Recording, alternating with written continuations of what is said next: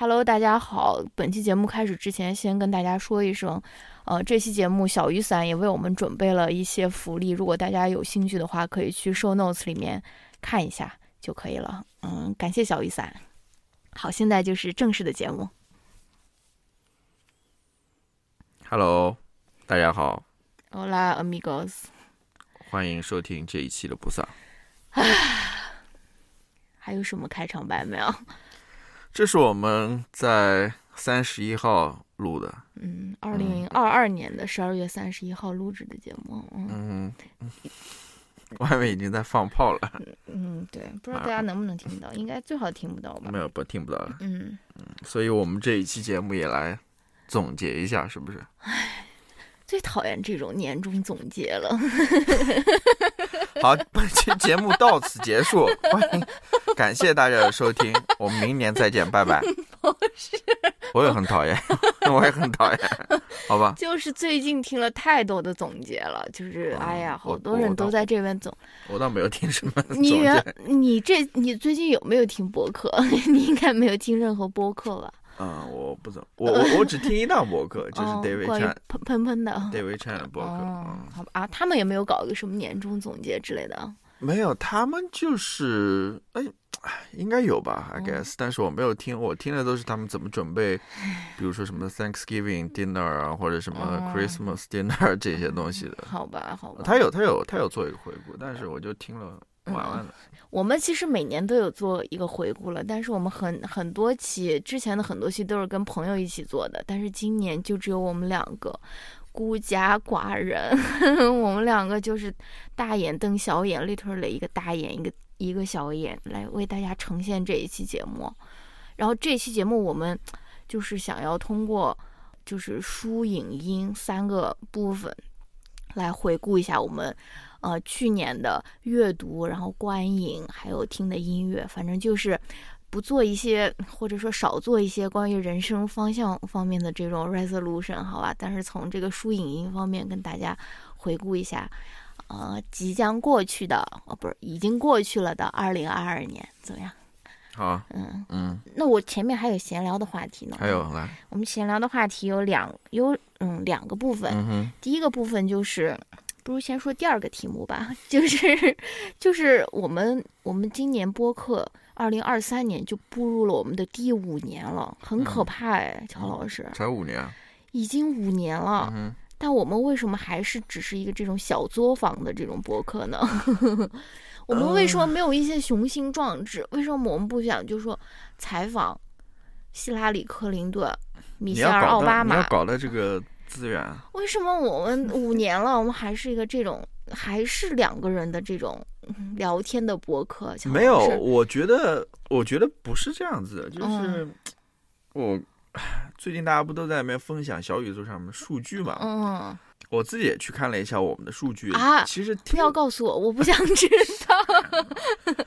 其实虽然我们的订阅数可能看起来不高，嗯，但是收听量还是挺高的。哦，呃，就是 自自卖自夸了，开始。啊，我也不知道我为什么说这个，可能给你一点信心吧。我们不是那种小作坊，其实还是有很是小作坊，还是有很多人在听的。我跟你说，哦嗯，不是那种，那还是有很多人在听的。你要你要相信这一点。那二零二三年，你想要怎样把我们的这个播客给做大做强呢？怎样就说是走出佛州，通向没有，我觉得只要呃不停的跟下去就可以了吧，哦，嗯好吧。这一点很重要。其实我说这些，我是想要聊一聊我们关于商务商务合作的一些看法，因为今年我们也接了一些商务，对吧？不是不是特别多嗯，我觉得还是越来越多的商务在找上门来了，哦，你知道吗？或者正在路上，嗯 还没有找上门来，正在呃，敲来敲门的路上。跟之前比肯定好很多了。我的意思是说，以前嗯是没有，当然你要跟整个大环境相关吧，嗯可能播客这个行业嗯，对吧？嗯 越受到越来越多的商务的关注，但是我可我觉得啊，我不知道，我本来对商业这一块也不是特别了解，或者说不是特别熟悉的。哦，那怎么说呢？我现在那个我们那个邮箱里面不就有两个 那种商务类似的，嗯我还没回复人家呢，嗯，我可能要马上回复一下人家啊。嗯，好吧，那啊，这个就是你对商务的看法，这个完全不是我问的问题，你只是阐述了一下一些、哦，一些就是 facts，就是有没有什么商业上的一些动作，是不是？比如说，哦也不是，就是你对于这种接广告或者说什么，你的看法是什么？就是说你你我其实，在之前那个，呃，那个那个什么播客家是吧？啊什么？哦，对，对啊，嗯 我，sorry，那个 阿阿光，阿光，他采访我的时候我就说过了呀。但是那个部分好像没有被啊，没有被写进进去，你你重新说一遍吧。好吧，我不记得了。反正嗯我我的确当时说过，就是如果说商业，我也不是排斥了，嗯我也是接受的。嗯如果说跟我们刚好比较对口的话，对吧？嗯我们也嗯比较喜欢，然后或者怎么样，我也是愿意接的。嗯嗯，当然我最希望的还是说靠听友们的支持了。哦，那种，我现在是这样子一个想法，哦。因为商业的话，说实话，不是商业是商务，呃，商务的话，唉，I don't know，就是 有些商务对你的要求很多，嗯呃，会让你说你整个节目都要围绕他那个商业企划或者什么来做一期节目啊，什么之类的，嗯。我就有点头大，嗯。可能我不太习惯吧，说实话，嗯我可能比较习惯的还是那种口播的那种，嗯上来说本节目有什么什么赞助对，很硬的那种，就是最好还是不要影响我的内容的创作。嗯，因为我觉得怎么说呢，我不知道啦，国内可能呃比较喜欢那种所谓的定制吧，嗯。就是给你定制一期节目啊、嗯或者什么。唉，但我个人还是比较习习惯那种，你知道吧？嗯 比较硬的那种商业广告。嗯，对，其实国外的博客很多都是很硬的商务广告嘛，对吧？就是给你，对，而且我觉得那样子也是有效的。嗯，就是我并不觉得，哎，我我不知道了，可能人家背后有那种大数据在那边支持，说可能嗯定制的广告就是效率更高或者什么之类的。嗯但是我个人觉得，就是念广告也 可能也挺好的。嗯，好吧，我也在想说，能不能有一些比较小的一些品牌可以来找我们的？就是我们是非常，我们是非常物美价廉的。比如说你是一个个人的一个个体户，比如说你开了一个淘宝店，或者说你开了一个什么 Etsy shop，right，something like that，你们可以来找我呀，对不对？对你那种 small business，对吧？，small business 来找我们，我们非常，我们会给你一个很很优厚的一个报价。对，我觉得是应该嗯，更 be creative，、嗯，对吧？而嗯且对，可能我们在气质等各方面还更加契合一点的，都跟你跟你对的那个嗯，你你的对，如果是什么那种女性的这种品牌，什么 small female women owned small business，哇，even better。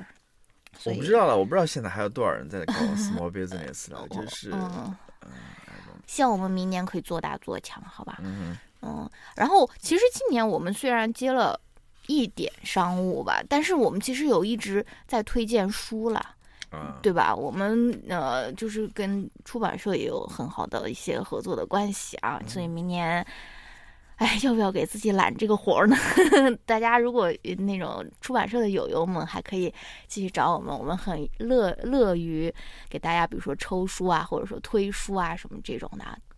就是我觉得有好的书，我们还是愿意推荐的。对啊，对啊，对啊，这一嗯点是肯定的。嗯当然也就是可能你之前也是有一些困扰吧，嗯呃，就是很多时候出版社的编辑给你推荐书，或者说给你直接寄书啊，嗯或者说发电子书啊什么之类的，然后你可能就有点 overwhelm，对吧？对，就觉得压力很大。但是我想大家也都有一个怎么彼此有一个认同的东西。对，就是说不是说有好的书我们一定会推荐，也但是你你也不能指望说所有来的书我们都把它看完，然后都推荐完，这也不太现实。对嗯，好吧，那就呃，这个是这部分的聊天，还有一部分的聊天是跟我们最近的狗狗相关。就是最近大家也知道，我们有两条狗，我们一条叫狗狗，一一条叫人人啊。狗狗呢，它已经八岁高龄，今年二二零二三年它就已经迈入就快九岁了啊。所以我最近一直在跟狗狗进行一些心与心的一些教育，我对他想要进行一些一些健康方面的一些科普吧，我想传授给他一些。你能不能不要发出这种这种声音都可以 pick up，嗯，就很，唉不知道你在干什么。你你能跟大家说一说我们这一期标题的这个这个这个标题是什么来着？如何在二零二三年怎么？少惹老婆生气，是不是？没有，我我的回应是你应该自己你应该坚强一点，做好，你不应该 你就是那种 blame the victim，你就是说你应该不要晚上在一个人在外面走路，对吧？这是两回事情。这种性骚扰，你比如说，我刚刚在那边拨弄这个纸张，你知道吗？声音很大，对，你就觉得声音很大。那么你可不可以换一个心态？你说 啊，嗯，能不能请你小声点？就不要立刻就生气还有说那种还有，说这种请，请你或者你就不要一下就火冒三丈那种，好吗？所以请你坚强一点，不要因为这种小事情就把自己心情搞得很糟糕。好吧 真是有我不由你，好吗？我我愿意做自己哈。然后再说回狗狗啊，心放宽一点。说回狗狗你，说，我我在在给狗狗做一些这种健康方面的一些科普，我每天都跟他 说，我说说了有用我真的说 很很长时，间他，好像能听懂一样。我跟他说，我说狗狗，你现在年纪大了，对吧？你这个心态要放的平和一些，好像应该先跟自己说，对这边要你自己把心放宽了，你知道吗？你可能烦死了。我说狗狗，你不要打断我了。哦我说狗狗，心态要放平和，不要一天到晚就在冲外面在那叫。就是狗狗特别爱叫，然后我们就是那个感恩节的时候出去玩，然后放把它放在那个 sitter 那边。每一张 sitter 发在那个 Facebook 上面的照片，狗狗都是那种嘴是那种微张的那种，就是刚在那边骂人，或者说是要正准备要骂人，反正它就是一个心态不是特别平和的狗啊。外面有什么风吹草动，它都要参与，它都要出警的那种啊。然后呢，我就最近跟他说健康秘籍嘛，我说狗狗你这个心态要放好，你这年纪大了。你这个要要要想要长寿，你就要有一个良好的心态，不要一天到晚就在那边吼别人，就在那边干嘛，就是那边骂别人，对吧？就是说了嘛，就是白费。因为前两天狗狗不仅骂别人，狗狗还冲出去跟别人干架了，你知道吗？是那天晚上乔老师去，他晚上挨个遛遛狗，他先把人给带出去上厕所。然后呢，他家的门家我们家的门就虚掩在那边，就没有关好。然后呢，与此同时，呃，我们小区里面狗狗的死敌两两条，那叫什么狗啊？我不知道那什么黄黄的中型犬，反正看上去也挺厉害的那种。每次我们路过他家门口，他都会在那边狂挠门，在那边狂叫。它就狗狗的死敌，路过家门口，狗狗可能听到了或者闻到了，它就冲出去了，你知道？就冲出去跟那个狗就干架了。我的妈呀！而且他不是没有牵绳子吗？我也不知道具体发生了什么。乔老师是目睹狗狗出去给人家打架的这这一幕的亲历者。没有打没有打上，人家牵着绳子，就哦是他在那边狂吼。嗯，反正就是不太美好的一一件事情。然后人人在那边也是感觉受到了一些惊吓，最后还把吃的晚饭给吐出来了，是吧？反正就是养狗方面，你看前面说的这一些全部白费，嗯全部白费。什么叫全部白费？我跟狗狗说的呀，让它保长寿的秘诀呀，全部白费。因为你这个期望就是错误的，你根本就不期望他能，不能期望他能够听懂，对吧？哎呀，没有，我我反而现在我突然觉得，可能没准这种特别 mean 的狗，还有可能更长寿。你比如说像像那种吉娃娃那种，特别凶，感觉吉娃娃长寿是因为它体型小，那好了，小狗就那更嗯，好吧。哎，这就是我们今天两个想要跟大家闲聊的一些主题啊，一个是关于商务的一些看法，一个是我先提醒你一下，你又在这边嗯啊，嗯嗯想要发出一些声音了啊。嗯，另外一个是狗狗跟别人干架，可能没有办法获获得这个长寿秘籍的这件事情，好吧？那下面我们就为什么现在好像都变成我来主持了？我感觉你能不能承担一些，为为为我们播客承担承担一些什么东西呢？我我也会发表我的看法。那你来跟大家说一说，我们现在要干嘛了？然后我们就从输赢赢三个方面来谈一谈我们过去一年一些比较印象深刻的回忆吧。嗯，好吧。那作为一个过去一年没有怎么读书的人啊，乔老师，你为什么可以参加这个环节呢？对啊，好，那你你 你开始吗，乔老师，我就不参加了。乔老师，那你不如先跟大家分享一下你。你你在玩的这个喷喷的这个游戏，它的真格，呃，就是那个什么那叫什么真格战斗，一共有哪四种模式呢？分别有，哦、我说。真格徒弟，哎，女主播已经开这个玩笑开了有一两个月了。真格徒弟，真格蛤蜊，你反而变成了那个特别让人 真格塔楼，还有真格没有我我突然鱼虎。我我现在玩那游戏我就觉得很无聊了，有点。啊，嗯。那我们看以后你还玩不玩，好不好？我可能就是我没有那么想玩了，说实话，就是我我玩游戏可能玩了一定时间，我就觉得有点无聊了，哦，有点无聊了。但是，嗯，呃，我从游戏当中也是发现了一些很有意思的东西啊啊，就是今年的阅读就是那些武器、小绝招和大绝招分别是什么？没有，就是关于自己情绪的。哦，我也我也想要分享。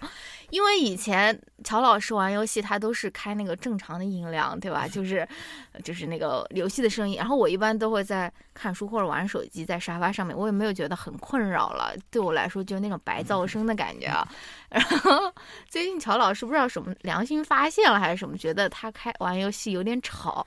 然后现在要么要么要带一个那种蓝牙耳机在那边玩，然后要不要把那个背景音乐调的很小很小，就是我几乎都听不到的那种啊。但是呢，没有想到你把那个 背景音乐调的很小的时候，这个让你的那种 骂人的时候的那种骂人的声音变得更加的突出，就是比以前那种大音量在那边骂人还要更吓人，就是很安静的一个声，然后突然我操，我操，那边骂别人。乔老师好像之前还举报了别人，是不是？就是有一个队友光在那边站在那边，但是他不出力。对不对？所以乔老师就把那个人举报了。我一开始，我我我是很单纯的，因为我平时也不怎么玩游戏，你知道吗？嗯，就是我很单纯的，我总觉得啊，大家可能对吧，都是想过来赢的，或或或者是什么，大家都是 诚实作战，不会作弊啊，或者说不会呃懈怠啊，或者什么之类的，我都是抱以这样子心态。但是后来我看了一个视频，就是说好像可以在里面作弊啊。就是比如说，反正有有一些人消极怠工啊，或者什么，他们有组队的，或者什么，反正，呃，我就我就开始留意这个事情，开始举报别人了。对，因为那个人特别奇怪，嗯，就是他跟我们一队的，但是他不作战，你知道吗？就停在那儿，嗯，然后每次我死了之后回到那个起始点，然后他就停在那儿，嗯，然后我我上去。呃，敲他几下，他才开始进攻，我就觉得特别奇怪。我好几次看到他都是这样子，然后最后的数据也是，他那个数据就特别低，而且死的次数特别多。嗯，然后我就觉得这个人必 定有诈，你知道吗？问题。然后我就去，然后这个举报也是我从别人那边 学来的，我就试着举报了一下。嗯。呃，当然他那个举报还是有限制的，就你不你不能恶意举报的。你如果举报次数多了，恶意举报次数多了。你账号会被封了什么？我只举报我一次，嗯，然后就是我说，呃，玩这个游戏有一些 对自己情绪的一些思考，对对对，就是 谁都不喜欢输嘛，对吧？输了之后总会在那边，呃，心态就感觉有点崩掉了，就是尤其是你在连输的时候，嗯，啊，就是。会会 会不爽，很不爽。那有些人就是很没有那种所谓的，你要就跟打牌一样的，没有牌品，你知道吗？输了之后就掀桌子啊，或者说怎么样。有些人输了就是还没有输吧，就是看自己队的趋势不对了，就就马上就退出比赛了。哦，这种人我就觉得最没有品了，就输不起，你知道吗？嗯，其实我也觉得还是要接受。哎，就跟生生活当中很多事情一样嘛，你还是要接受这个失败的，或者接受这个，对你来说可能不是那么美好的这么一个现实。那为什么有的人就是每天都要说，不是说是最后玩一盘，而是说最后赢一盘？这也是很奇怪的一种心理哦。我跟你说，嗯嗯，就是你赢了之后呢，你还想赢，你知道吧？但是你输了之后呢？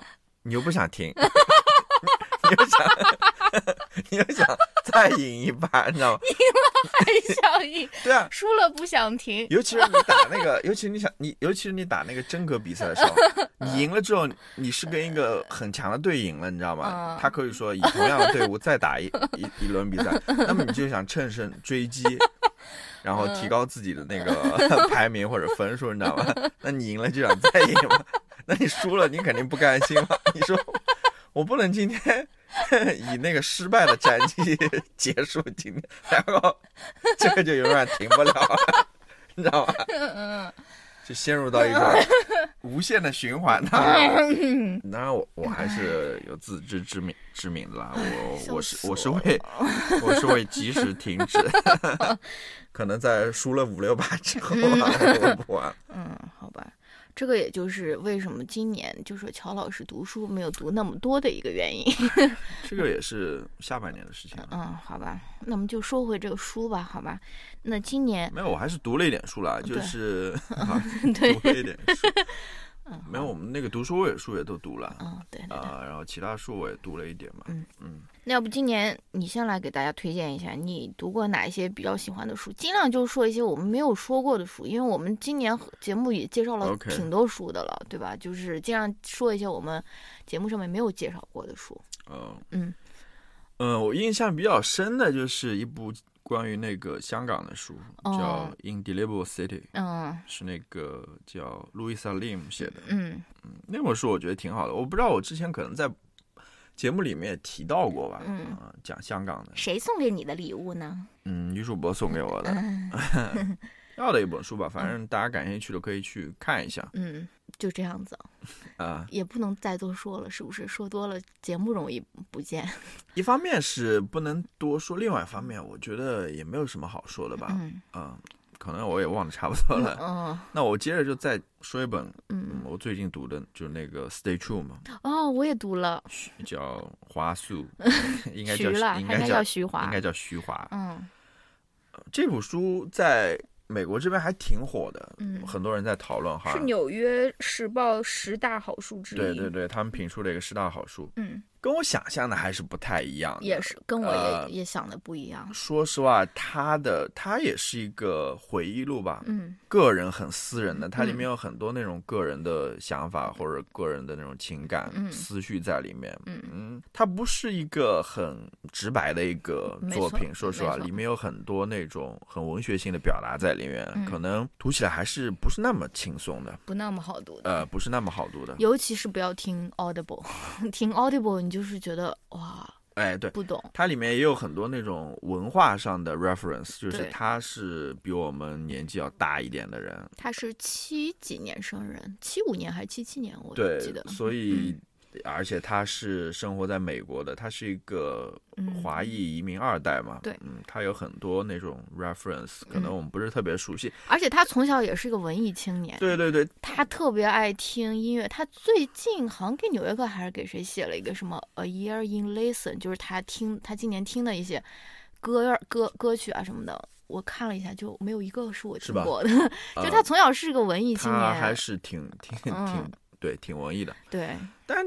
其实这也是怎么说呢？我们能够有一些共鸣的地方，我觉得嗯至少跟我来说有共鸣的地方，因为我其实也算比较文艺吧，我也喜欢去，嗯不然我也不会做这一期播客了，对吧？嗯我们也嗯关注这些输赢啊这些东西，赢了还想赢，输了。它里面尤其有一个我非常有共鸣的是什么？就是他说他会给他的朋友就是刻那个 CD，哦不是不是 CD，是那个卡带了，哦应该是卡带了、嗯 i guess。我其实我也做过这事情。真假的对啊？我以前就是高中高三的时候，就那个暑假，嗯我当时自己有一台电脑，它那个电脑可以刻刻录 CD，嗯，我当时就把自己喜欢的一些歌刻成 CD，然后送给我一些朋友。我当时假的。对我当时做过这种事情，天哪，呃，在这方面还是有除了孙燕姿还有谁？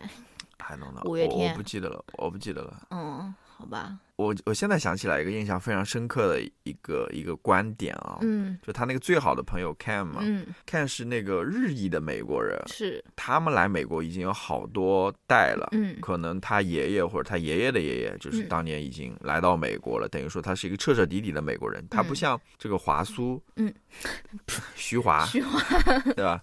嗯他是一个第二代移民，他嗯父母都是台湾呃过来念研究生，然后留在这个美国的，嗯就是多多少少上还是有一些影响吧嗯在里面。他就说。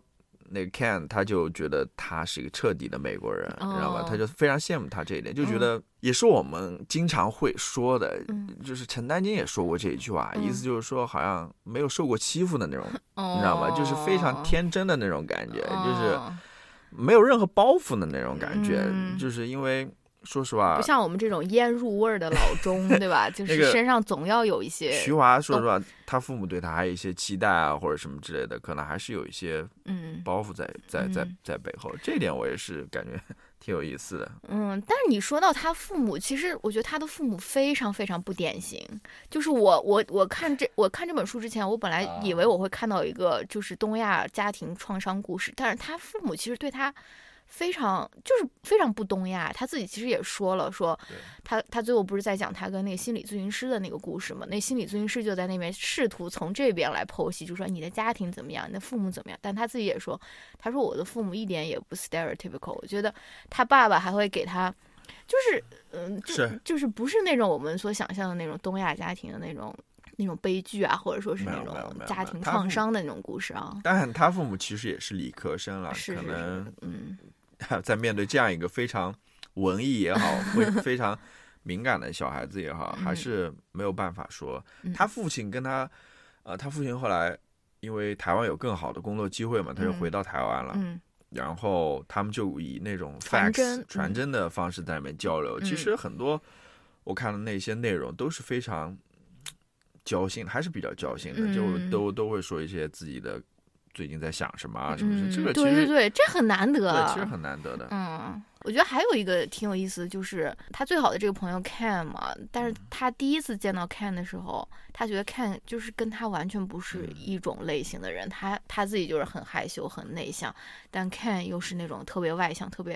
嗯 popular 的那种人，对吧？就是又又特别会 social，然后嗯，特别招女孩子喜欢的那种啊。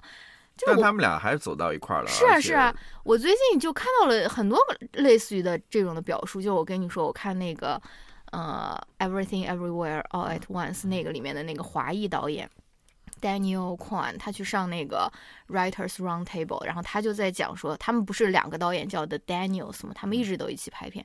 他就说他跟另外那个 The Daniels 是怎么认识，他们以前也是中学同学，然后他们第一次见面的时候，其实也是觉得你简直就是我最讨厌的那种人，结果最后由于这种机缘巧合，竟然可以成为这种最好的这种朋友，甚至成为这种合作的伙伴啊，是不是？对啊，他们在里面也共同写过一个剧本嘛。对也我不知道你还记不记得。嗯，嗯，对。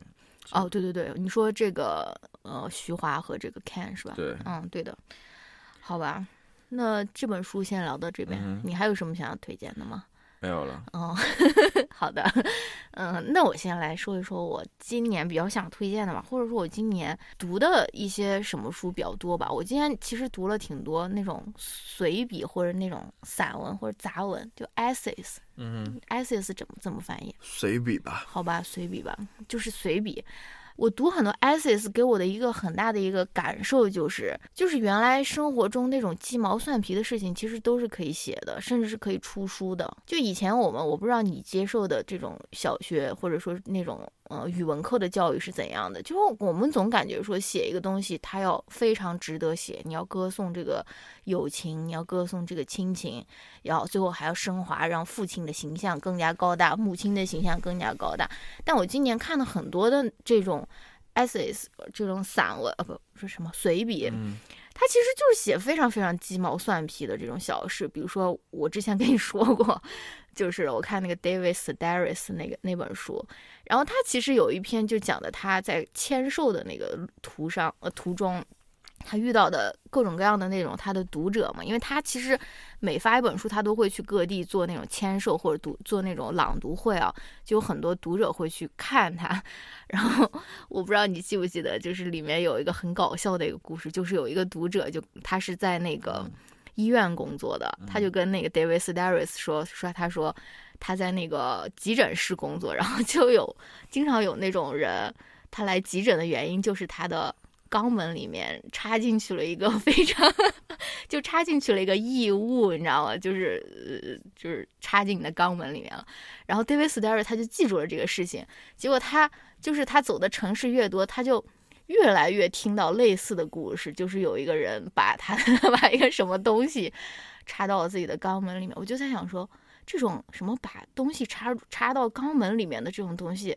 在我们的这种语文教育的这种 观念里面，你觉得是可以出书的吗？你是可以写在书里面的吗？Do you think so？或者说，反正、嗯反正就是类似于这种。我觉得今年看很多这种随笔，它其实给我带来了很大的这种安慰，但同时我又觉得说，哦，原来很多事情就我们觉得不值得写的事情，其实它是可以写的，或者说是它值得其去实写的。你这么一说，当然，这个故事不是仅仅关于这个插插入肛门，大家可以去看，就是还是一个正常的一个非常好的一个他跟读者交流的一个故事了。你说，对啊，就是随笔其实 essay 其实很有意思，我觉得，嗯。我觉得可能没办法归类于小说，嗯，或者是还是什么，它也不是什么议论文或者说杂嗯。文，它也没有在讨论一个特别，比如说一个热点事件、或者是时事评论之类的。我我是觉得 essay 其实很很很宽泛的一个问题，嗯它能够容纳很多的内容在里面。嗯，我觉得也可以容纳你刚刚所说的那种比较严肃的、哦，比较认真的在讨论一个概念的那种东西，也有人这么写。嗯，呃，你比如说像那个呃基亚的那本书，我觉得它就是比较严肃的。说实话，它每一篇都有一个主题在那边的。嗯而且正如你所说，呃，像刚刚说的那个呃 Sedaris，对吧？嗯。他也不是说漫无目的的在里面写，他也是有一个主题在里面，只不过嗯他可能 文风比较幽默，因为他是一个幽默作家吧嗯，I guess，、一个喜剧作家。嗯。我觉得 essay 的包容度还是挺大的。嗯。然后你一说这个，我又突然想起来，memoir 嘛，我也不能叫回忆录，自传，哎也不是自传，自传也不是，就是可能就是一小段记忆的一个个人回忆，它嗯不是那种很长的那个人生的一个回忆录的那种形式。但是我觉得这种 memoir，我我有一个感觉啊，它跟 trauma 是很有联系的。哦，嗯，就是你比如说我们刚刚说的那个天哪，我下面就要说这个。对 stay true，它其嗯实就是一个悲剧在里面，有一个悲剧在里面。嗯然后你你看你之前看到那些 比较好看的，嗯什么什么不必开心什么，对，Why be happy when you could be normal？它也是讲的一个是，trauma 的故事，嗯，对吧？比如说你最近买的那个，呃，他妈妈什么在骨灰盒里的那个是，哦是吧？I'm glad my mom died。对啊，好像也是跟家庭当中的 哦那真种，呃，真的那种非常 trauma 的故事有关。嗯我的确是嗯，而且这个好像以前报纸上面还是什么也谈论过，就嗯是这是一个话题，这是一个嗯主题，我觉得挺有意思。嗯啊，真的，我还有一本在那个有声书上面，我还没有听，是有个关于一个喜剧演员叫 Molly 的，我不知道你有没有知道那本书，叫 Hi Molly 还是叫什么？就是封面是她穿一个啊红色的裙子。那本书我光看了一个前言，我靠，那前言就是他妈妈如何在一个那个他爸爸酒后驾驶，他然后他妈妈和他一个姐姐还是什么就给死了的那个，哇，光看一个前言我就已经要对啊，说吸吸氧了。说实话，正常人的生活你写出来，有谁要看吗？没有人也愿意看的。哦，但是除非你能找到一个非常好的角度了，I 嗯 guess，嗯，对。好吧。嗯对，第二点就被你说了。今年阅读了一些那种自传，或者是、嗯而且都是跟那种高压的那种家庭有关的，嗯比如说那个呃 Janet Winterson 的嗯，Why Be Happy When You Could Be Normal。光听这个标题，大家是不是已经落泪了？就是哎，这这个这个这本书有中文翻译的，但中文翻译的这个翻译就是完全完全倒转了这个意思。它的中文名叫“我要快乐，不必正常 ”，which is 珍妮特·温特森，她就是一个被收养的一个小孩，她是被领养的一个小孩。然后她的这个养母其实是一个非常非常 religious，她是有很强的一个宗教信仰，她是一个天主教徒吧。然后这个珍妮特·温特森，她在长大的过程中，她逐渐发现她自己是一个同性恋嘛，然后当然是她的母亲会不不允许了。然后呢，这句话是什么时候说的呢？就是他把他的一个女朋友带回家的时候，然后他女朋友跟他那个养母说：“我跟珍妮特在一起很开心，对吧？”嗯然后他妈妈就对他们俩说：“Why be happy when you could be normal？” 他说：“嗯开心有什么用？你又不正常，对吧？”嗯就是哦，我的天呐！哎，这个简直，我们老中简直是对于这个简直有点太那个。我们老中就是把正常看得比看得比什么都重要的那种人，看就是过一种正常的生活，在在我们老中这边就是至高无上的价值观啊。反正这个就是我今年看的一本吧。然后还有另外一本也是刚说过，就是刘思慕的那本自传，叫《We Were Dreamers》。哇，刘思慕的这个自传也是 东亚家庭创伤史，他爸妈简直是他爸妈。简直是东亚家庭里面的这种创伤佼佼者，我觉得就是，就是我记得一个细节，就是刘思慕他好像高中的时候交了一个女朋友吧，然后他他爸还是他妈就说你是我们家族的耻辱，哇！就因为他那女朋友不是他那个好的学校的，你知道吗？他交了一个外校的女朋友，我靠！哎呦我的天呐，你是我们家族的耻辱，乔老师。对啊，就是你说这些话，对吧？就是他父母说过的这些话，我不知道刘思慕一定是原谅了他父母。嗯嗯，我觉得一定是原谅他父母。嗯，我我之前看到他还跟他父母在互动啊，对吧？还带他们上节目啊，给他们送车啊，guess 我有一次看到，还带他们好像还拍过广告还是什么之类的，Google Pixel，好像 关系还不错的样子，就是。但是我有一个想法，就是刘思慕他其实，大家去看看他 Instagram，他其实很搞笑的一个人。他每年的四月份几号，还是他就会 发一个说，这个是我被德勤给辞退的多少周年纪念日，你知道吗？他以前是在那种四大工作，他是学那种会计啊，学 accounting 的。被辞退之后，他才开始做一些，比如说是打零工啊，去当演员啊，去逐逐渐在演员这条路上面追梦的这件事情啊。然后你刚才说说啊，他好像原谅了他父母，对吧？他带他父母去上节目啊，或者给他父母买东西啊。但是，但我觉得这是不是因为他现在是一个非常成功的一个演员呢？我在想说，有多少的。小孩最后没有成功，或者说他最后没有获得所谓世俗意义上的成功，因为虽然他现在做了一个演员，但他其实也是获得了很多世俗意义上面的这种声望或者说成功的，对吧？然后好像也不能够说你必须要原谅你的父母吧？对，就是其实他，我觉得其实他现在他是一个很有他是一个很有特权的人了。嗯，那最后再给大家推荐一本中文书吧，这本书好像我从来没有见到有人推荐过，乔老师也看过。就叫攀登尼采，啊，这本书乔老师看的是英文版，我是今年看的中文版。这本书挺好看的，也是属于这种嗯 essays 吧，随笔吧，反正就是一个哲学系的教授，他去重走尼采十九岁的时候走过的那条路吧，想试图通过对于肉体上面的一些不能说苦行，但是有些旅途也是蛮苦的，就是他想要重走那个路，从而获得某一种所谓。哲学上面或者上面的顿悟也好，或者说是一些思考也好，嗯，我觉得这本书挺好看的，对，挺好看。因为一般的哲学书肯定还是有点枯燥，对，对一般普通读者来说的话，这个书我就觉得他写的很好，嗯，他是作者结合结合自己的个人经历嘛，然后然后跟尼采的相关的哲学概念联系在一起，嗯，然后去呃进行写作的，我所以。我还是推荐给那些可能对哲学有感兴趣，它也是关于自我什么之类的，对，还是挺好看的。嗯，我觉得这本书还有一个比较有意思的一点，就是你听我的描述，你感觉好像是一个发现自我之旅啊，好像就是说啊，去了一趟欧洲，回来以后我就明白我是怎样的人了。其实不是这样的，他最后的结论是跟这个是正正相反的。他最后的结论其实就根本就不是说啊，你通过去到某一个地方，你就可以变成新的一个人，而是。而是明白说，你这个人无时无刻都是在，就是每时每刻其实都是在变化的，对吧？你要接受这个变化，这个变化才是真正最不变的东西吧。反正反正挺有意思的。我记得我当时是 好好多时候是在那个健身房那种踩单车的时候看的，就是很适合在健身房的时候看。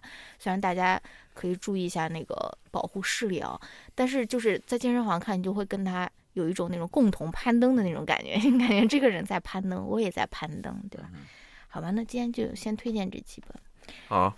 那今年你的这个阅读习惯方面，或者说是阅读方面有一些什么变化，或者说是一些什么，嗯，想要跟大家分享，就不是这个书的内容，就是你自己的阅读方式啊，或者说什么的。多读点吧。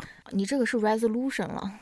呃，你说阅读方面什么习惯？嗯，但是我我我有一个习惯要改的，我要把我的这些文化生活要记录下来，嗯，不然明年再做总结的时候，我都没有 地方去找，因为我的那个豆瓣现在用不了了，所以我必须要想一个另外的方法，嗯，记录我这些文化生活。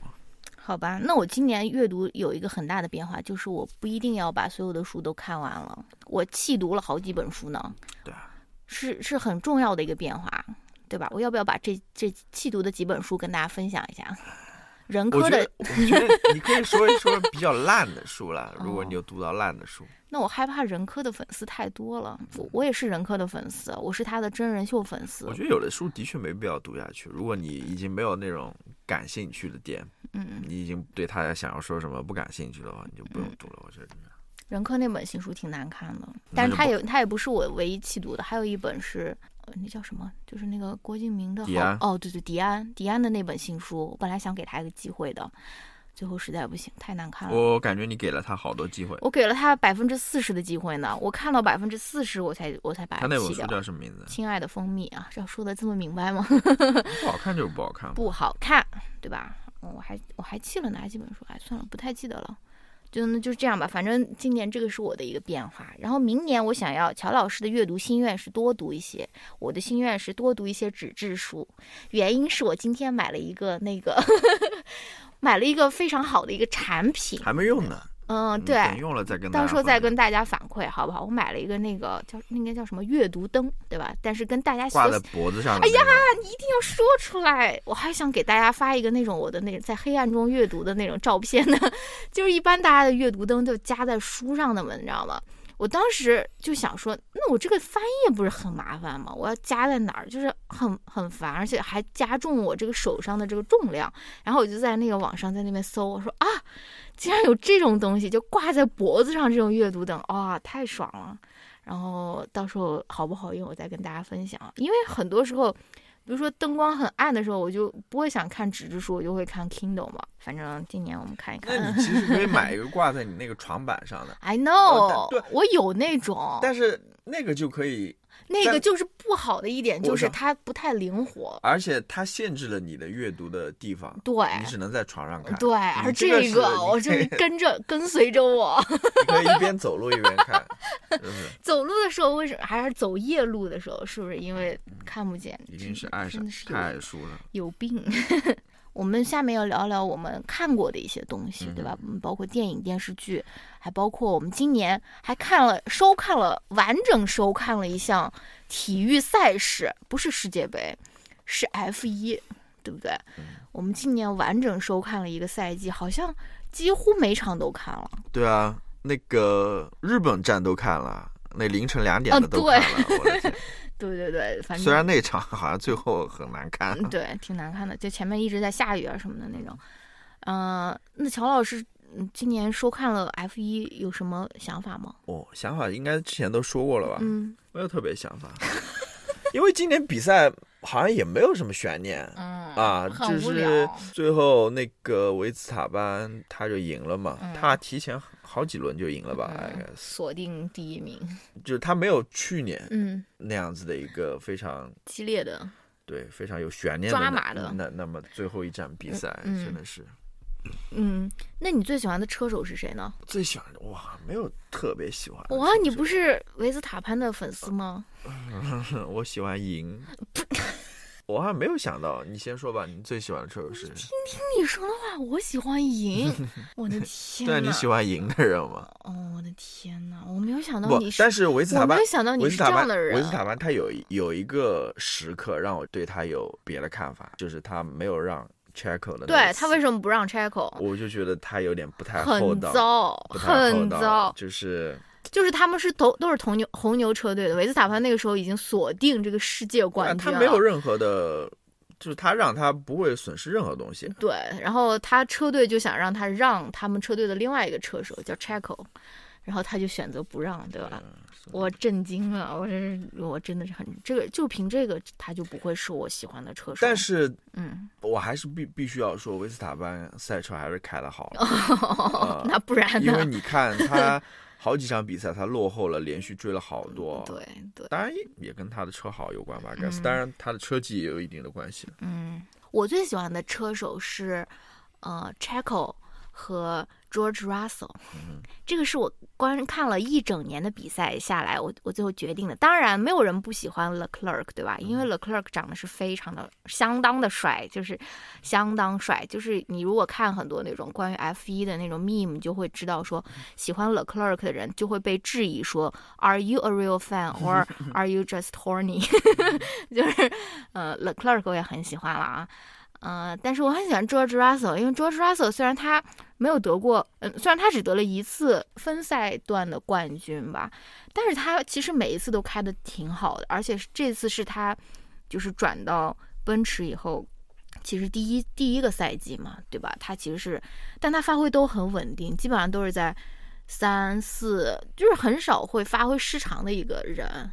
对吧？其实 Jacko 也是这样的，就是他不是特别的突出，也有可能因为他跟 Max 是一个队的，嗯，反正就是我就比较喜欢这种，嗯，怎么说呢？比较稳定，发发挥比较稳定，而且也不是特别好斗，没有那种非常明显的那种让人看出来非常小气啊，或者说是那种品格的那种人啊。但是我们可以拭目以待了，看看他后面会会怎么样，会不会会不会越来越好了？好吧，嗯。就是我我最近有一个感受啊，嗯。就是我觉得有些体育赛事，嗯。尤其是我对于美式橄榄球这项体育赛事，嗯，我最讨厌的体育赛事，对我就越来越 觉得它非常的有些 childish，嗯幼稚，就有点幼稚，就嗯感觉就是就是青春期没有结束，一直延续到你的三十岁、四十岁、五十岁。就给人，干架的那种感觉。就是非常，我我就觉得有点幼稚这项运动，嗯这样我我就现在就有这种感觉，我这项运动我也不懂，因为我觉得这项运动没有任何流畅性可言，就是它一直在被打断，就是你你你就被哦你就被扑倒了，你就被摁倒了，然后就一点也不流畅，就非常偶尔你能看到一个非常流畅的，比如一个 touchdown。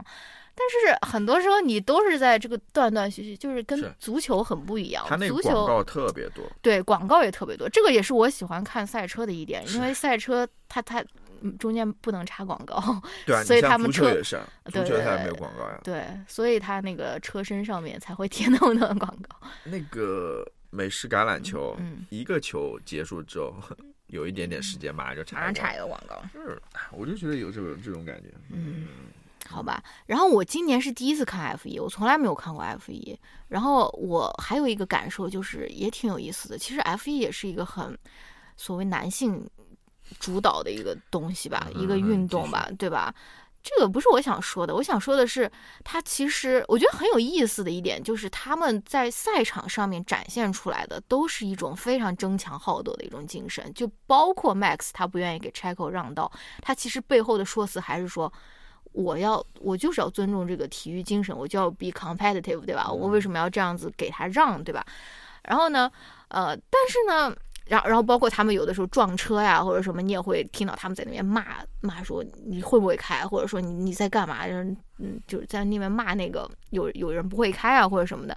但是同时呢，他们一到场下就是非常非常客气，非常 nice，就是他们不会在场下在那边真的跟别人，嗯，就是对啊，这是最基基本的体育精神嘛。是吧啦，我是觉得挺挺有意思的吧，而且毕竟全世界能看 F 一的人就那么几个呀，就可能二十个有没有？就是真正能去比赛的人，对吧？就是很 exclusive 的一个小小团体了，是不是？然后，那我们再聊一聊看的电影吧。我们今年也节目里面聊了不少电影，有没有什么在节目里面没有聊过的啊？我不，我可以说一说我比较喜欢的几部电影，我就报菜名一样报一下。好吧，嗯、我是根据你的那个豆瓣记录来 找出来的。嗯。我这边写了，其实我印象最深刻的几部电影啊，嗯一部是最近看的那个《塔尔》嗯。塔尔，嗯。还有一部就是年年前看的，不是年前看的，就是今年刚开始的时候看的，嗯，就是那个《瞬息全宇宙，嗯。而这两部电影很有意思，就是我们都是进电影院看了两遍的电影，哦，是是吧？嗯可见这个电影有多好了啊！嗯，好像这也是唯一两部我们可能进电影院看了两遍的电影，真的是，其他的我也看了一下，我觉得嗯有几本、有几个还还挺不错的，一个嗯是、快乐再出发是什么？就是综艺了，嗯我觉得挺好看的，嗯第一季挺好看的，嗯，第一季，第二季我们最近也看了一点，嗯就觉得有点变味了啊。嗯，因为好像是那种赞助做大做强了，就是黑龙江旅游局邀请他们过去的吧，就是里面呃有一些 propaganda 的味道。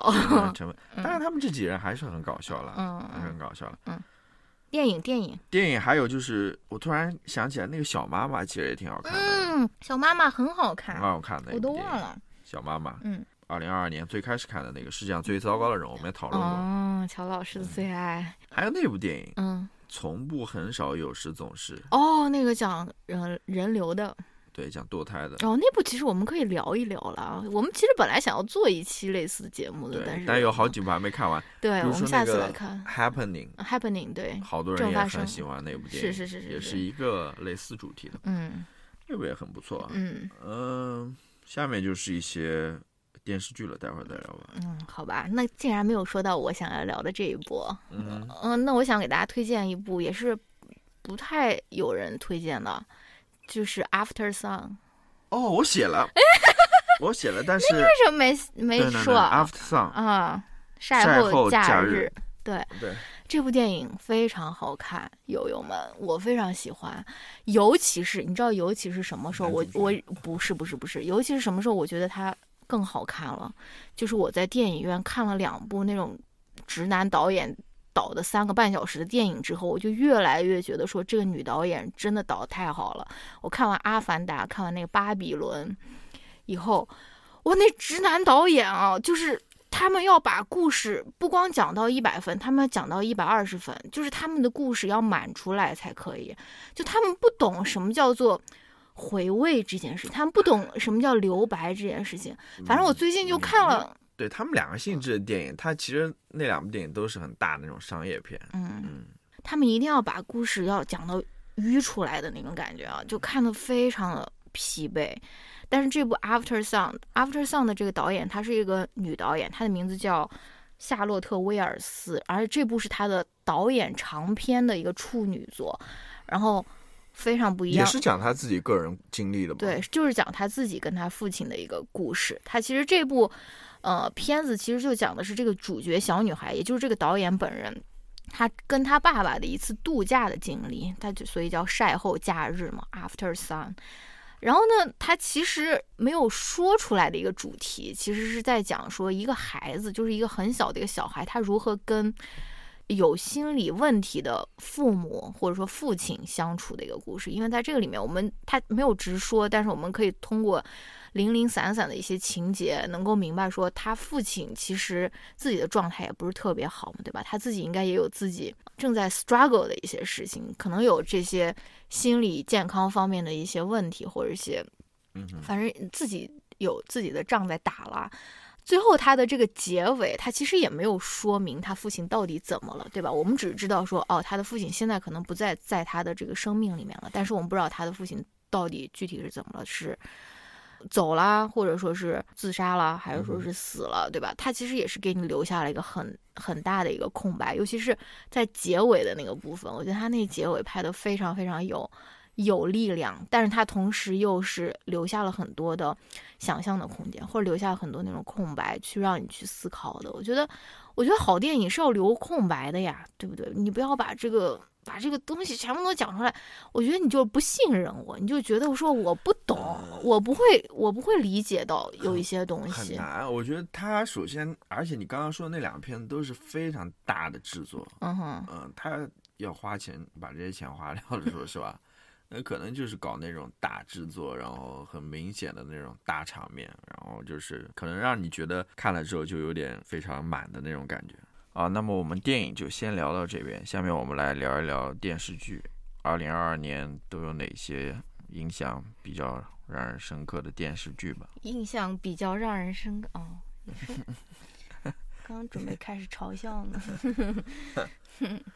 快点，你先来说一说吧。这部分已经录到第三遍了，快点，你的最你印象深刻电视剧，一个是《留人》，一个是《Severance》，你叫什么？人人生切割术你分别来给大家阐述一下，为什么你觉得《留人》和《人生切割术》非常好看呢？By the way，这个是两部大家不需要听我们节目都应该非常非常知晓的两部电视，就是爆款。人生切割术，我知但是我要推荐 Ted Lasso，很很爆款，我知道。嗯。嗯但是留人的话，估计很还是没有那么多人知道吧。好，你赶快说一说留人为什么你精简，但是又又要有力量的一些论述，快点。留人，一 one two three go。留人怎么说呢？我觉得还是就跟那个之前我们聊那个白莲花的时候一样的，嗯就是他在一开始就设白莲花度假村。白莲花度假村，对，嗯他在一开始就设置了一个悬念嘛，哦是吧？嗯那就是这个悬念紧紧的把你抓住，所以我就开始在那边怀疑嘛，我说这个电视剧到底怎么样？嗯，可能并不怎么样，其实你是被这个悬疑所吸引住了，你知道吗？嗯因为说实话，我后来回想起来，比如说《白莲花度假村》它第二部，嗯我看的时候，我后来想想，我觉得，哎，这电视剧好像也就这样子，那为什么我就停不下来呢？嗯就是因为我很想知道那个答案，嗯呃、但后来我又想一想，电视剧不都是这样子的吗？对吧？嗯你要你要呃想让人不停的看下去，肯定要设置一个又一个悬疑啊，对吧？？嗯然后我是觉得留人还是总的来说还是挺好看的，嗯因为它也算是那种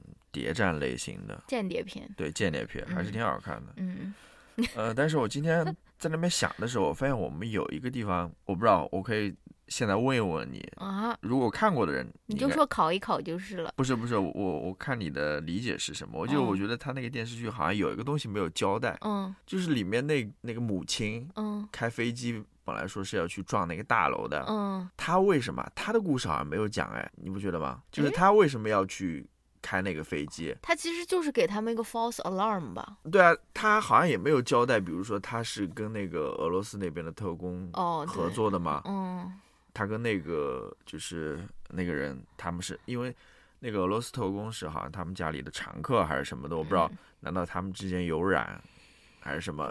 反正我我就是他没有讲他的动机啊，哦，他背后为什么要去开这个飞机？我好像嗯感觉好像忽视了这一点，我不知道，嗯难道他可能第三季有吧，留了一个线索。是你这样讲，就是让那个没有看过的友友们就是听得一头雾水。什么俄罗斯特工，什么母亲开飞我我是觉机？让你回答一下这个。嗯，然吧后人生切割术，我觉得就不用太讲，我现在回想起来还是觉得挺厉害的。嗯它不像留人，它是讲一个可能跟我们生活离得很远的一个故事。嗯虽然说人生切割术也是好像跟我们生活离得很远的，它嗯是一个未来的一个故事啊嗯啊、但是它又是跟我们当下生活紧密联系的。其实关于工作和生活怎么去对待的问题吧，嗯我还比较期待它第二季的。嗯，我也是非常期待第二季的人生切割术。说完了，我后面还有呀、比如说。嗯，嗯继续 Landscapers 那个叫什么的？什么园丁什么什么的，是嗯，Olivia。Olivia 那个那个女的叫啥？得了好多什么 man 的，就是演那个 Coleman Coleman Coleman Olivia Coleman，这部电影其实挺好，呃不是这部剧其实挺好看的，我挺喜哦欢的。我当时也觉得挺好看的，嗯，但是就没有没有怎么比较小众的一个片子。对，反正就是两个一对老年夫妇，他们好像去，他们是去杀人了还是什么的，反正他们就是哦哦哦，他们被发现是一个凶杀案的凶手，然后他们嗯一直逃到很远的地方，最后他们又被缉拿归案的这个故事是吧？嗯，挺好看的。它好像是根据英国历史上一个真实的事件改编的是的是的。当时看了觉得还，因为它里面有一些东西还是导演还是挺有想法的，他嗯。拍的不是那么写实的，它里面嗯。有很多对，呃比较超现实的那种。嗯，而且你看完以后，你会觉得说，你不会憎恨这个凶手，对你你你知道，对，你会同情他，你知道他们做了很糟糕的事情，但是你不会说憎恨他，你不会是对对，好像也是因为那个原生家庭的问题。那个女主角 Olivia，她出生在一个很不幸的一个家庭当中嘛。嗯还有我这边还写了一个，就是我们也聊过啊，嗯然后当时也很多人在那边讨论过，就是 How to with John Wilson。嗯，嗯，那还要展开说吗？我觉得也不用展开说了，他算是一个比较现象特别的一嗯个、一个。那你为什么不聊 The Rehearsal 呢 我是不是特别喜欢？？What? 我觉得他有 How 点 dare you? 呃，那个男主角叫什么来着的？你不就是那个呃，Nathan，对 Nathan，嗯我觉得他有点，我不知道了。，Nathan Fielder，在我看来，John Wilson 是那种自然的，他是很自然的在那边表现他自己。嗯，Nathan 我就觉得有点装的感觉。嗯你不知道，他说不定他生活中就是这样，他从来不知道他有没有那种出戏的时刻，不知道有没有、就是 Nathan 有没有喝喝大了，他会变成一个怎样的人？你看他上一些脱口秀节目也是那样子，对吧？然后你就会想说，真的有这种人存在吗？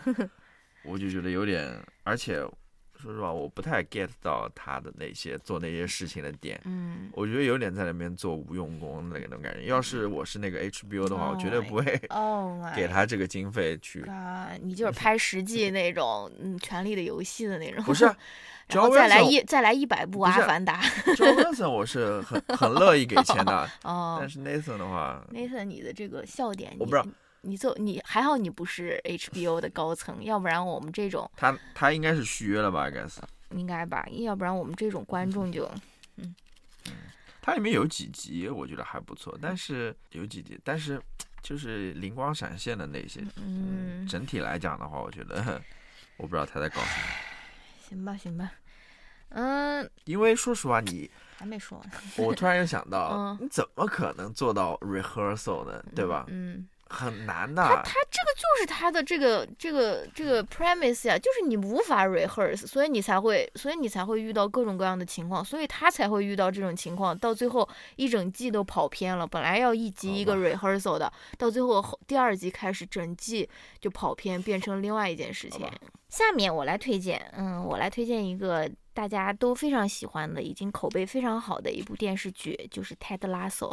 这部电视剧是我今年年底看世界杯期间才开始看的，但是它应该是我的年度电视剧。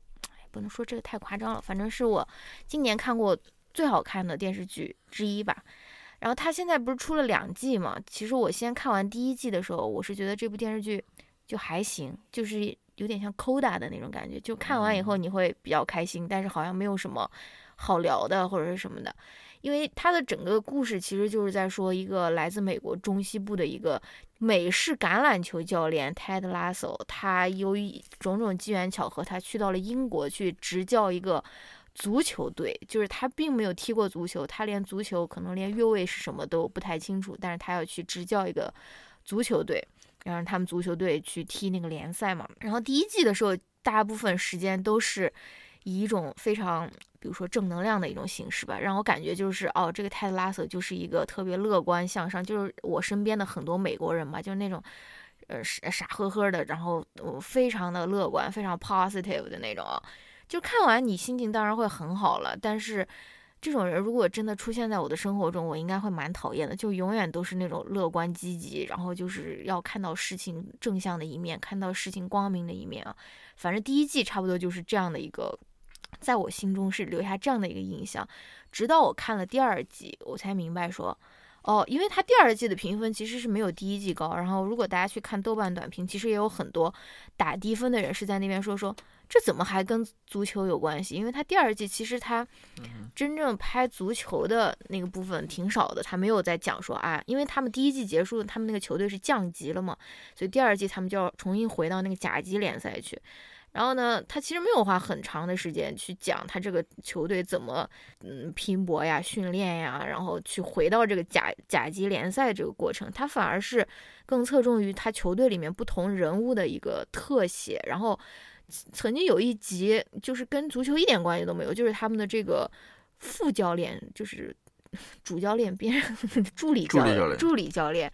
他就是出去跟别人泡吧的一个故事，他其实就是在讲这个助理教练的故事，就是一整季都没有踢足，呃，一整集都没有踢踢足球任何事情啊，所以我就觉得这个电电视剧它其实是在探讨的是男子气概这个东西，因为我觉得他其中的每一个男性角色，包括这个 Ted Lasso，再包括那个助理教练，还在包括一个更低一级的那种呃。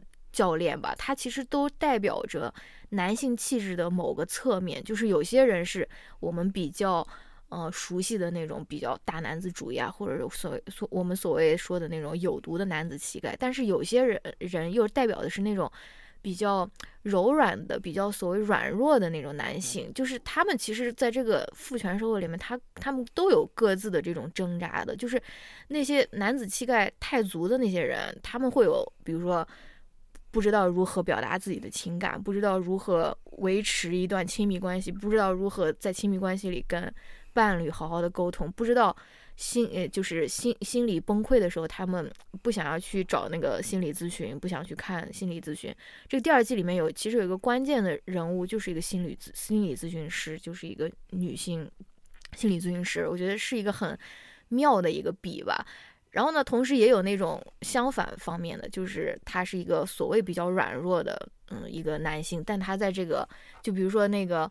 呃，比较低级的那个教练，他就是一个比较软弱的一个男性。他去那个嗯饭饭馆，他都不好意思跟人家那个领位的那个人说，我想要一个窗边的座位，他都不好意思就陈述自己的这个观点。所以我觉得他其实就是在侧写男性气质在当代社会的很多个那种侧面了，就是我们应该怎样去。理解这种 masculinity，我觉得这也是很聪明的一点，因为很多男性应该都会由于这个以为这个泰德拉索是讲踢足球的，所以他会去看这个剧。但他看的时候，我希望他也会就是有一些不同的一些思考了。嗯，那我没有看。请问有没有安利到你？我想要跟你一起看的。说实话，我不是特别想看，可能吧，可能有一天我会想看吧。嗯，就是。我是想说什么？我是想说，呃，我没有看第二季，但是听你的这个说起来，我觉得应该还是挺妙的。因为怎么说呢？他其实选了呃竞技体育，嗯，这个行业，尤其是足球，对吧？其实是非常男子主义的这种 这种一项运动，然后去谈论男性气概或者说这些东西，嗯，还是挺有意思的。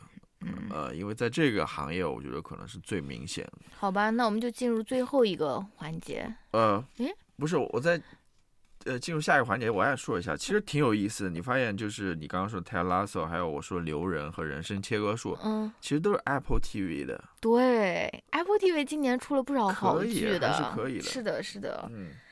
而且你刚刚说留人，其实留人，我觉得第二季比第一季还要好看。就第一季的时候，你会，我不知道，可能也是我自己的原因，就不知道这个剧到底是个什么风格呀，或者什么，就是要花一些时间去走进这些人物吧。但第二季大概就知道说，哦，他们工作的这个办公室是什么样的，或者说这些人大概都是什么什么来头啊？可能就是他，就感觉他的那个故事好像更紧凑、更精彩一些。对它里面，我觉得。你说到这边，我突然想到，我觉得这部剧它的成功之处，就除了他的悬疑之外啊，那些选了老邓当男主角，当然也算是一个那些老邓真的好帅，间谍故事之外，嗯，还有就是他把里面的人物的刻画还是挺好的，对，就把他各个人物的形象、不同的那种性格啊、气质啊，他都刻画出来了。我觉得这个也是，就是随着那个故事不断的进展，嗯，这些人物的形象就是越来越清晰，嗯嗯。好的，下面我们是音乐是吧？对，最后一个部分不还有那个现场演出吗？嗯，你有你有想说的吗？我只想现场演出不是在音乐下面吗？OK，我现场演出我只想说一下我最喜欢什么，最不喜欢什么。哦，行吧，那我们就先说吧。今年我们看了一些演唱会，看的不是特别多，因为今年也属于就是美国这边的这个演唱会巡演市场就是刚刚复苏的一年吧。然后呢，又由于前半年它其实有那个 omicron，所以很多那种场地选的都是乱七八糟。因为很多人他为了还是有很多有有一些场地我们去的还是那种呃开放的。对，但他他他更更想要选那种露天的场地，所以对，那你就先说，哎，我我先跟大家说我们今年看了哪些演出吧。我们今年看了年年初的时候看了 Dua Lipa，然后到诶。Phoebe Bridgers 是五月五月份还是什么？反正比较热了，有嗯，比较热的时候我们看了 Phoebe Bridgers、Coldplay 和 Haim，对吧？嗯，然后最后呃十月份或者什么时候看了那个 Florence and the Machine。对你这边那个呃脱口秀要说吧？哦，脱口秀我们也看了一些，脱口秀演出我们看了三场，一场是 Hasan Minhaj 的。The King's Jester 现在已经可以在那个 Netflix 上面看到，应该很多人都已经看过了。就是国王的小丑，我们是在现场看的，然后还看了 John Mulaney，他那那叫什么 From Scratch 还是什么的，反正也是在一个非常诡异的一个场地那个。场地我觉得还可以，我觉得那场地太诡异了吧！作为一个 stand up comedy 的场地，很大的一个场地。就是感觉像是在一个马场，或者说不不不，它是一个那种呃 state fair，哦，就是然后里面的一个露天的那种对，演出场地。嗯，然后对，然后我们年末又看了那个嗯挺年轻的一个女脱口秀演员叫 Taylor Tomlinson，她她在我们这边的一个剧院里面剧院里面的也挺好看的。乔老师，你来说吧，你最喜欢的是 Coldplay，但是你最不喜欢的是什么？啊不是是，Coldplay 其实是我算是比较期待的一场演出，嗯，但是那天停车差点没赶上。对，就是这里面有一些事情啦，嗯呃，Coldplay 就是 因为停车的问题。我们已经把前面那种开场嘉宾全部错过了。其实我们离他，我们从网上看到他嗯，他正式出场的那个时间已经迟到了，还迟到了几分钟，因为他原来是八点钟还是几点钟我钟？忘了，八点半反正我们到那个我们座位可能已经九点钟了，对他那时候还没有开场。对，Anyway，反正还是看到了吧，算是完整的看到了。但是我想吐槽的是什么呢？嗯，我跟你说过，就是他那个音响好像有问题哦的，，对，就是尤其在有点呲，有点在在在那边唱那种比较激烈的那种歌曲的时候，他那音响特别炸，就是嗯感觉炸坏掉的那种，特别呲。嗯然后唱那种抒情的歌还好一点，嗯我我不知道是什么原因，我说这个他那个。搞音响的那些人也不可能耳朵听不到吧？可能他们就觉得这是正常的，或者说嗯难道真的是坏了，然后他们来不及修或者什么之类的。嗯但是我后来有一个猜想，我我在想是不是因为，因为你如果用那个摄像机现场录那些机那些歌曲的话，嗯其实是正常的。哦，你在手机里面录出来是完全正常的，哦，但是你在现场听的话，你就觉得好像有点，啊、不太正常感觉。我觉得是不是为了服务于那种手机哦，录制？我不知道了，我在那边瞎猜了。反正嗯我非常期待的一个演出，因为我听 Coldplay 听了好多年了，可以说从高中就开始听了，然后今年终于有一次机会 嗯去看他的现场，嗯然后不不说那个停车的事情嘛，然后到现场 怎么感觉喇叭还是不太好，就是啊、有点那除除去喇叭的部分呢？其实还是可以的，还是可以。嗯他整场毕竟是，对吧？这么大的一个天嗯团在这边的那种全球演出，它质量不可能差的，嗯不可能差到哪儿去的。嗯，那你记得最后还有一个求婚的环节吗？很受不了的，哦你哦，忘了？他最后不是走进观众了吗？就是是是是走到观众里面去有个小小舞台嘛，然后还有一个男的在那边跟那跟他女朋友求婚，我的妈呀，嗯。好吓人啊！然后我还得到了一个消息，就 是什说不是？学习到了一些很有嗯意思的，我也跟你说过，就是他不是进行全球巡演吗，嗯，就是他在南美好受欢迎啊，是的，他在他在那个布宜诺斯艾利斯，开十几场，对，连连开连十几场，然后十几场还是二十场，反正很多场，然后在嗯。那种巴西的圣保罗啊，或者说里约热内热内卢啊，嗯。也是十几场十几场在那边连着开。嗯嗯我当时在网上看那个票的时候，我就震惊了，我说：“哇，Coldplay 这么火！”嗯，就有点像五月天的感觉了，就可以不用写什么新歌，就吃老本，就一直巡演就可以了，是不是？嗯嗯嗯，反正这是 Coldplay，嗯，然后这不是你最喜欢的，怎么说呢，有点有点瑕疵吧，我觉得。嗯 行，其实我对于我这个我们也说过了，就嗯 Phoebe Bridgers 我们都觉得很一般。对，呃，他那场地首先选的很不好，嗯然后人又特别多，是一个开放的场地，他没有嗯位子啊或者什么，大家都站在那边。嗯，当天又特别热，然后人挤人的那种，不断的有他的迷妹晕倒，所以他就要一直在那边送水，嗯送水，然后暂停。就感觉像一个停车场，那场地太烂了，就是一个停车场里面放了几个移动厕所的感觉，嗯就是好烂。但是这个也是我们刚说的，就是那演出刚恢复嘛，所以大家都在那边可能订不到场。对，为不是不是订不到场，我觉得他们是为了、呃害怕，比如说又有一个 surge，所以他们就要订那种户外的场地，就订那种很奇怪的地方，然后。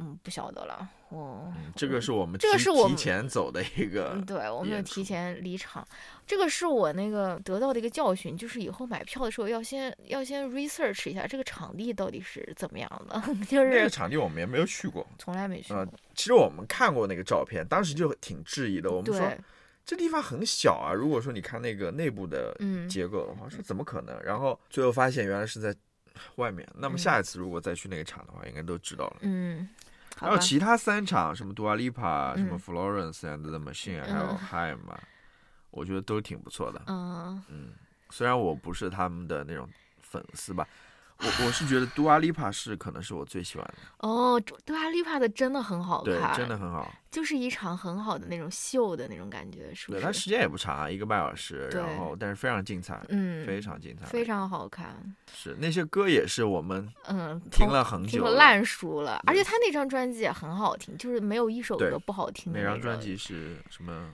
Future Future Nostalgia。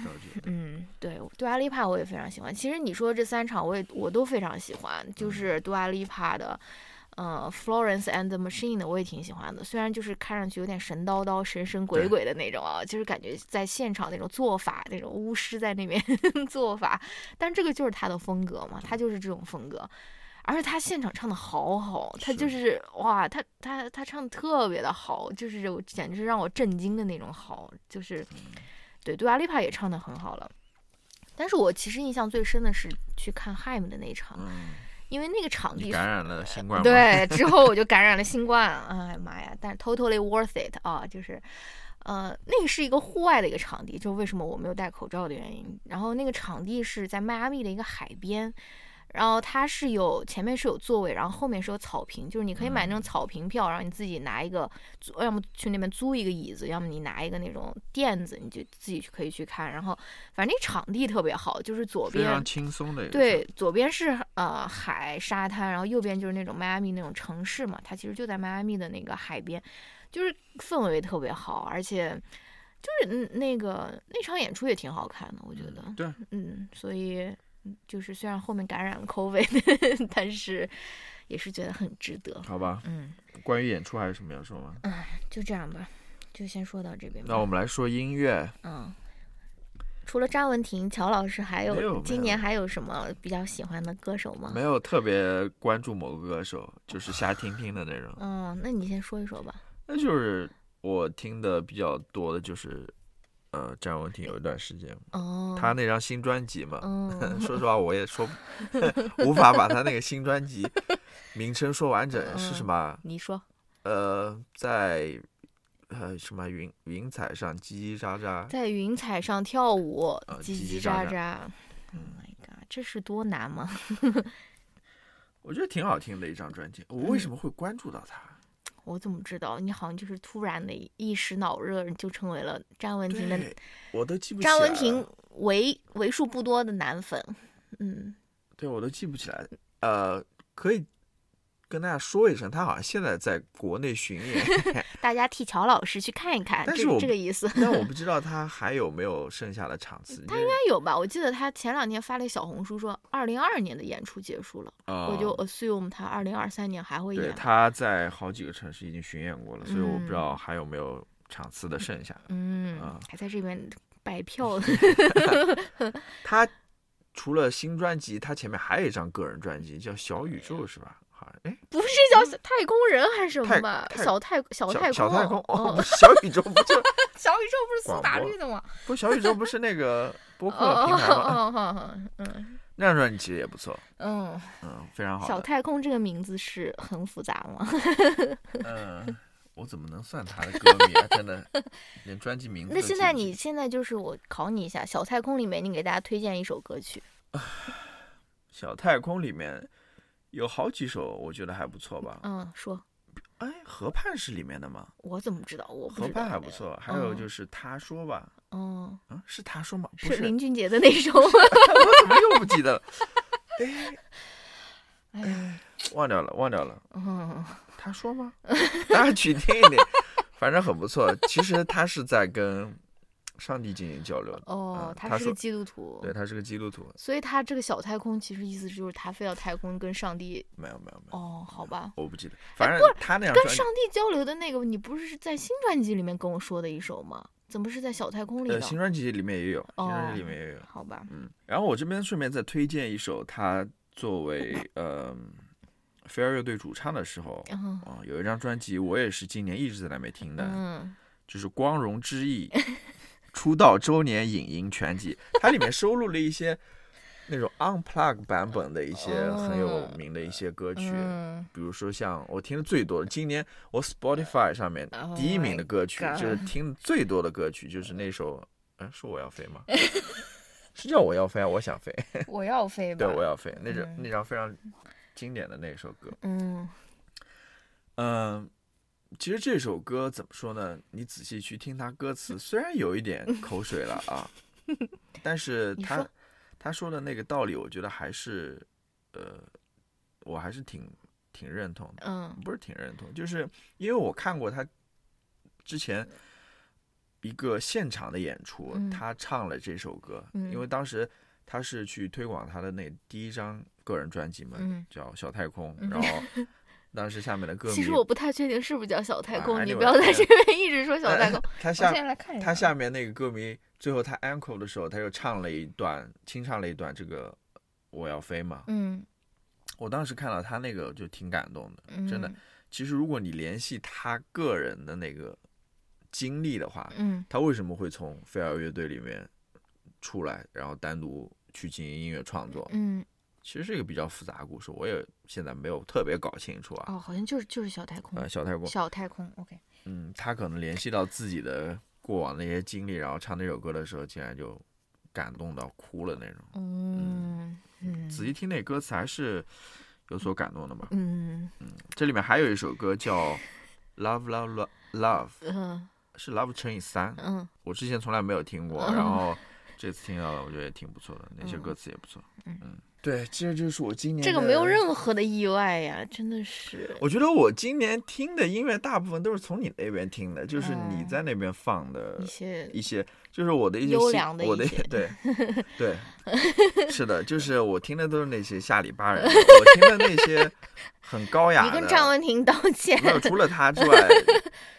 其他的剩下的那种比较高级的音乐，嗯都是从女主播这边听到的。你这个是在反讽还是在？我没有在反讽，就是嗯、呃非常真诚的那种嗯感谢，嗯嗯，让我的那种音乐素养又提高了很多。嗯嗯，好的。那我这个音乐素养比较高的人，给大家说一说我今年听过最喜欢的乐队吧。当然就没有任何的疑问了，就是 Big Thief。就是嗯我前两前两次给大家放，我前两次给大家放那个片尾曲，不是放了一个 Paul，放了一个 Mary 嘛，嗯然后后面不是你又放了一个什么 All My Exes Mom 那个网络嗯歌手的那首、那首歌曲嘛？啊，怎么好像大家也挺喜欢你放的那首的？我还在那边拼命撇清说这个歌这个歌的选择跟我没有任何关系。为为什么大家也会喜欢那种歌曲啊我们这个品味简直是就很接地气嘛，你知道吧？？All My Exes Mom Want to Be My Friend 呃还是都都都感受到了，然后你那个就是有点 叫什么曲高和寡那种感觉，嗯，并不是这样的。就是比较沉下心来去看歌词，要去理解才能 get 到他的那种。嗯对你说的很对，嗯，就是他的这个，因为我我看我听歌是一个要看歌词的嗯人，我不是一个说是那种 All My Exes Mom 这种就听那种歌词旋律的，对，听旋律就会觉得这是一首好歌，但是它可能是一首好听的歌，对吧？嗯但是就是我我我听歌是要看歌词的，然后这个 Big Thief 的这个，我觉得他们就是一个就是击中我心灵的一个乐队。就首先那个女主唱 Adrian，她的那个声音太好听了，超级好听，她旋律也很好听，然后歌词也不用说，大家如果去看她歌词，她歌词简直就跟诗歌一样，就是超级超级好，写的非常非常好。他的歌就是今年我其实听了挺多歌的，就是听而也听了很多好听的歌或好听的专辑吧。但是他们的歌就是我随时都可以再听，就是你不会觉得很厌恶。就比如说我听那个 Taylor Swift 的新专辑，我也觉得很好听，对吧？但是你不可了会腻的。对你不会想要一直去听，或者你就是听上个几遍你就觉得哦，OK，that's、it，对吧？但他们的歌就是可以一直一直一直一直听，就是然后每次听之后就有那种新的感受。对，而且他们的那种录音室版和他们的那种，比如说演唱会版和他们的，呃，比如说专门去呃，比如说 NPR 的那个 Tiny Desk 或者那种，就是每嗯虽然可能是一首歌，但是他们可能有不同的那种版本呀，也特别好听。然后他们最近出的那张专辑，嗯，就是叫什么什么什么 Warm Mountain，I Need You，反正很很很长那个名字，什么 Dragon，什么什么 Warm Mountain，嗯啊、就很长那张专辑，那那个白色封面，然后封面是素描画那张专辑，超级好听，超级好听。我觉得当他们的粉丝还有一个非常幸福的一点，就是他们是一个很高产的乐队，他们经常就是一年出两张专辑。然后他们 COVID 的期间，他们应该就是由于这种不能巡演的这种考量，所以他们就 hold 了大概一年多没有出专辑，然后他们又出了这张新专辑，不是之前好像又出了，之前就有两张专辑。对他之前就一年出两张嘛，一九年的时候嘛，然后他们就这两年没有出，然后二二年出他出的这张就巨多歌，然后二十多首吧，反正就每一首歌都非常好听。然后我给大家就推荐一首吧，就是他的第一首歌曲叫《Change》，就是这首歌也是我今年听了非常多的一一首歌，就是你如果知道他听他那个名字，你就知道他在讲变化嘛啊。然后你如果去八卦了他们这些乐队成员的情史的话，你就知道这首歌是从何而来。就 是因为他那个乐队女主唱 Adrian，她其实跟他那吉他手原来是一对情侣嘛。嗯然后他们两个应该是几年前分手了吧？要么一九年，要不二零年。然后，但是他们现在还是同一个乐队的成员。然后他说他们还是什么 deep friend，就是说就是很了解彼此的那种朋友。我觉得这首歌很明显就是在写这一段 break up，就是就是这个 Adrian 他在他在经历一些变化嘛。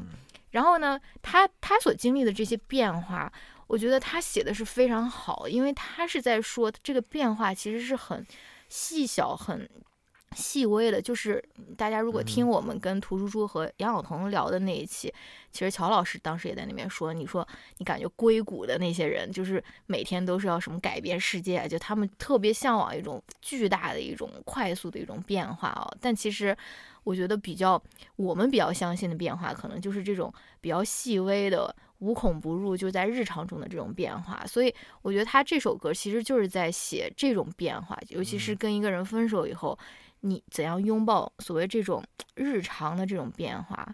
然后比如他就说什么 change like the wind, like the water, like skin。Change like the sky, like the leaves, like a butterfly，就是变化就像是风，就像是水，就像是皮肤，就它是很微妙的。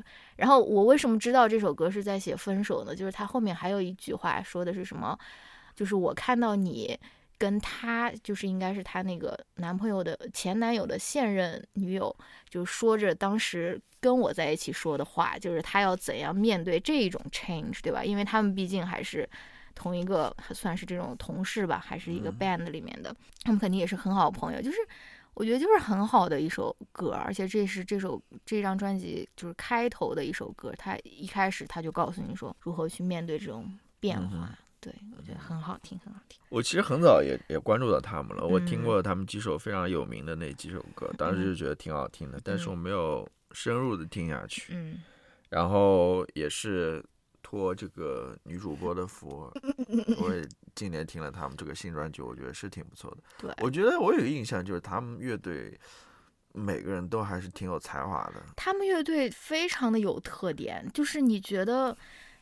而且他们乐队就感觉很相亲相爱的那种，但是大家的那种氛围就特别好。对，我觉得对，的确是，嗯。一定是一个很怎么说团结的乐队吧，对，他才能够这么高产，不然的。话，对，不太可能。我我印象特别深的一首歌，嗯就是你也放过好几次的，就是那首歌，就是后面很多乐器在那边非常杂乱的在那边敲打，就是这张专辑第二首歌，对，演嗯演奏那首歌，就感觉乱乱的，但是其实 是很很和谐的一首歌，对非常不错的一首歌。嗯，而且他们有的歌，就是我有时候看他们那个现场，就是特别复杂。但是这个 Adrian 他就是要又要弹吉他，然后又要唱歌，你知道吗？就是非常，就下面就有评论就会说说哇，这个要给他那种 credit 或者说什么这个，你还给我看过一个视频，嗯。就是他们是现场嘛，嗯那个鼓手在那边乱，哦，砸东西对对，他在那边把一个什么倒出来什么的，对，就很很很好听。嗯，对，推荐大家去听了。但是他们的歌有很多，我也没有每一首都都仔细去阅读歌词，但是每次阅读的时候就会有那种新新的感受。就比如说那次我跟你说，他们有首歌其实就是在写那种性爱的，就写那种那首歌名叫《Pretty Things》，大家如果有兴趣可以 去看一下。就是什么什么 Taste My Sugar 还是什么，类似于这种的。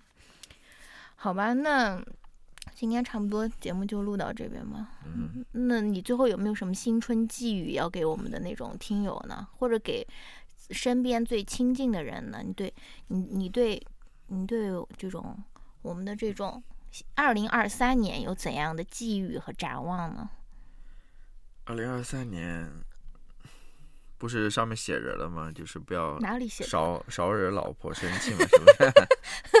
不是，这个是开玩笑的，你不要把我又塑造成这种 没有没有没有，这种给我这种污名化。没有没有没有，的确是这样子的，嗯我们不要污名化，这是女主播自己写着玩的，我们不是我们不是那种大家好像平常经常看到的男的在那边好像很怕老婆，我不怕老婆，这话说的，感觉就是那个 用枪指着你的头说，嗯，新年怎么说呢？我就觉得。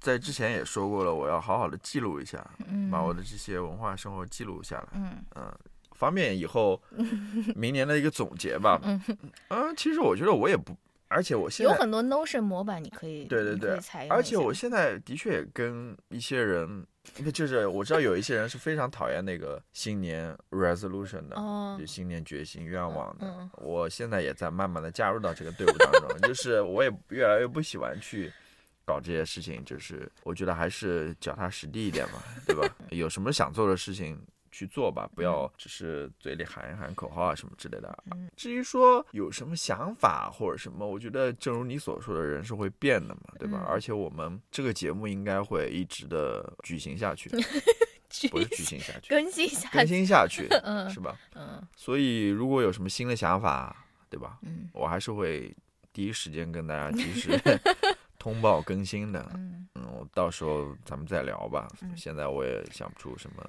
好吧，那好吧，那今年就先这样子吧。希望大家都给大家拜个早年，希望大家都身体健康，好吧对，？今年好像是一月份就过年了，是吧？是的，我们这个 committee 马上要开会了，你忘了我哎，再给大家先剧透一下，我现在在我们学校的这个中国农历不是中国农历新年 committee 里面，今年我们的这个亚裔学生会会长好像要表演舞狮，所以 嗯，那就希望大家能够对战胜也欢迎大家可以分享一下自己的，对吧？过去一年里面有什么嗯比较值得，不是值得，就是你印象非常深刻的一些 嗯文化产品或者文化作品嘛，就是对吧？好可以在下面的留言区大，家交流一下你还。会 Q 这种留言了？听到这边的人已经很不容易了，对，好的好，吧？那就这样子，嗯，我，们对，下期再见下，期再见，拜拜。拜拜。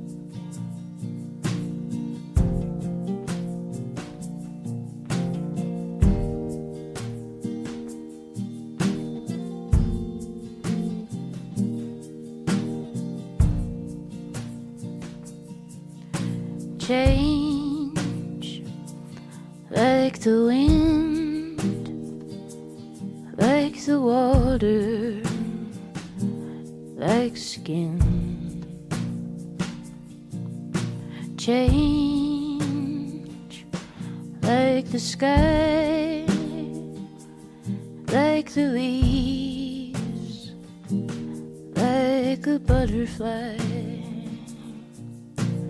Would you live forever, never die?